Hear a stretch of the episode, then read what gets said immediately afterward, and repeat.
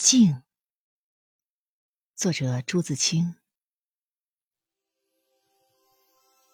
淡淡的太阳，懒懒的照在苍白的墙上，纤纤的花枝绵绵的映在那墙上。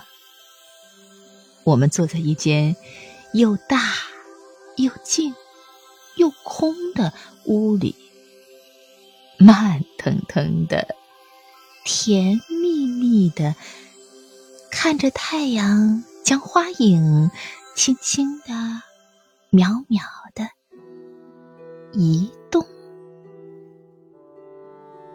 屋外鱼鳞似的屋，罗髻似的山，白练似的江，明镜似的湖。